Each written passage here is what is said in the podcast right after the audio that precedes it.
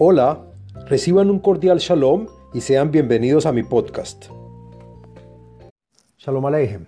Este podcast pertenece a la serie del tema del libro de los Salmos.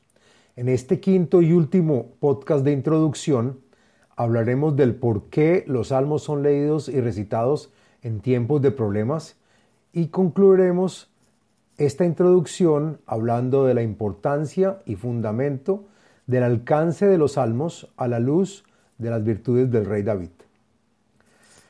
Los salmos son como una fortaleza en momentos de problemas.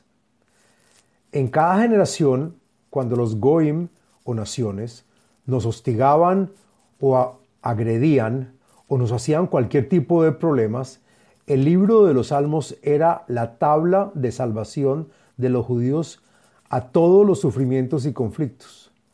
Tanto en tiempos de la Inquisición en España como en el Holocausto en Europa, fueron los salmos los que depositaban la única esperanza y aliento al pueblo judío para poder continuar viviendo y subsistiendo sin capitular en este mar de dificultades. Cuando la persona dice los salmos en forma regular y constante, bien sea a diario o semanal o mensual, pero permanentemente, traerá a sí mismo y a su familia tranquilidad, salud y bienestar en forma continua. No todos los problemas vienen del mismo lugar o de la misma fuente. Hay problemas y juzgamientos, o dinim en hebreo, que llegan por un pecado que se hizo, el cual desconecta a la persona de los mundos superiores.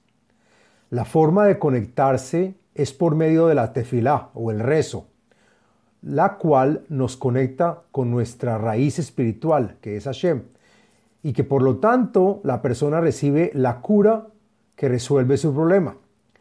Pero hay veces que el rezo no funciona, Hasbe Jalila, pues el persecutor o el fiscal espiritual está ahí presente. Para estos casos se recomienda leer los salmos, pues estos nos conectan con el mundo de la Tejilá o gloria, y como está escrito en Joab 41, 10, después de él habrá la luz. Esta luz es la más fuerte, la luz de la piedad y misericordia, y que con la cual ningún persecutor o fiscal tiene argumentos suficientes para ganar la pelea espiritual. Esta es la luz que endulza a todo juicio amargo, y por eso se le llama Cánticos de David nuestro Rey, los Salmos, que pueden contra todo. El rey David desea que con sus salmos le sean anulados todos los decretos en contra del pueblo judío. Aquel que dice salmos con la misma intensidad de tener el corazón destrozado por algún decreto en su contra, bien sea enfermedad, persecución, juicio, etc., podrá anular tal sentencia según el tzadik rabino de Pilzer, de Polonia. Hay evidencias escritas de personas que relatan cómo fue que el libro de los Salmos le abrió las puertas a la gloria y al Gesed en sus vidas. Los salmos cuando es el presente y el ahora del problema. Cuando el problema llega, bien sea al individuo al grupo o al público en general, dice el rabino Yosef Hazan que hay que dedicarse de corazón de lleno al libro de los Salmos, inclusive hasta sin rezar, para pedirle a Hashem por su problema. Según el rabino Yosef Haim de Bagdad, el mejor arma para luchar cualquier problema son los salmos, los cuales son más efectivos que cualquier estudio de la Torah. Cuenta el rabino y justo Menaje Mendel Gafner, que todo el tiempo libre que tenía lo usaba para, decir salmos. Él tenía un pequeñito libro de los salmos que siempre llevaba en su chaleco, en un bolsillo pequeño al lado de su corazón.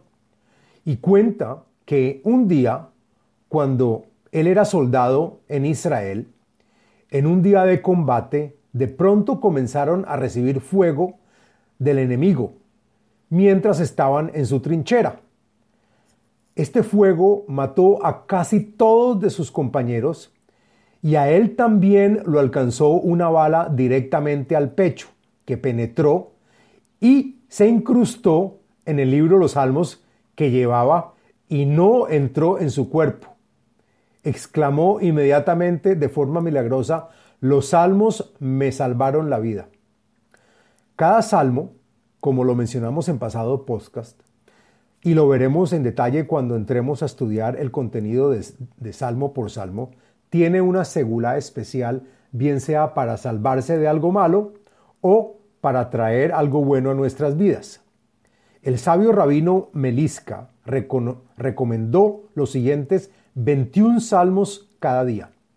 Del Salmo 23 al 29, el 51, 79, 80, 83, del 89 al 91, 103, 104, 106, 111, 137, 149 y 150.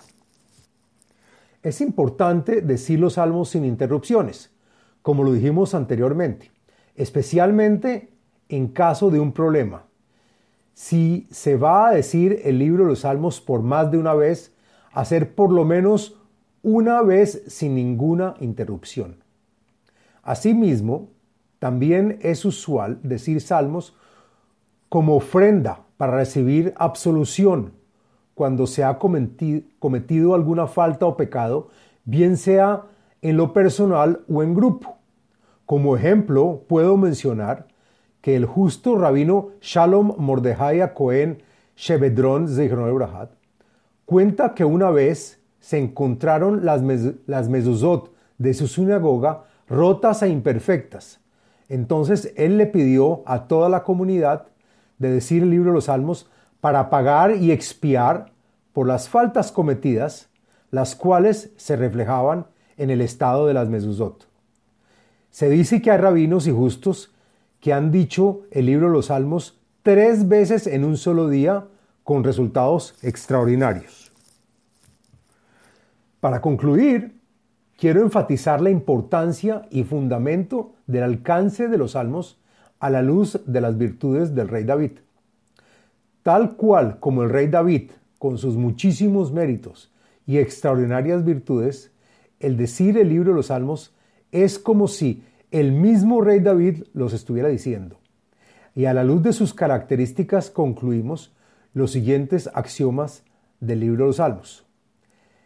El leer el libro de los Salmos nos da amor y adhesión al Creador.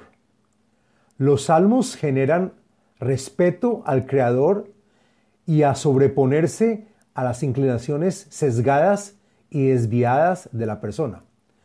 Los salmos ayudan a adquirir el valor de sumisión y humildad. Los saldos acercan la Geulah o redención y la llegada del Mesías. Los salmos ayudan a la corrección espiritual del individuo. Los salmos son segulá para, para ganar dinero y parnasá o sustento, la cual llega del cielo.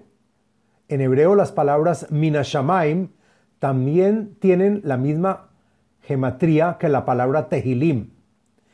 El rey David dice que los salmos traen bendición para el sustento de tal forma que no necesitemos uno del otro ni de países foráneos para mantenernos económicamente. Con esto concluimos la introducción al libro de los Salmos y en el próximo podcast, con la ayuda de Dios, comenzaremos con el Salmo número uno. Muchas gracias. Les habló Abraham Eisenman, autor del libro El ADN espiritual, método de iluminación espiritual. Sitio web abrahameisenman.com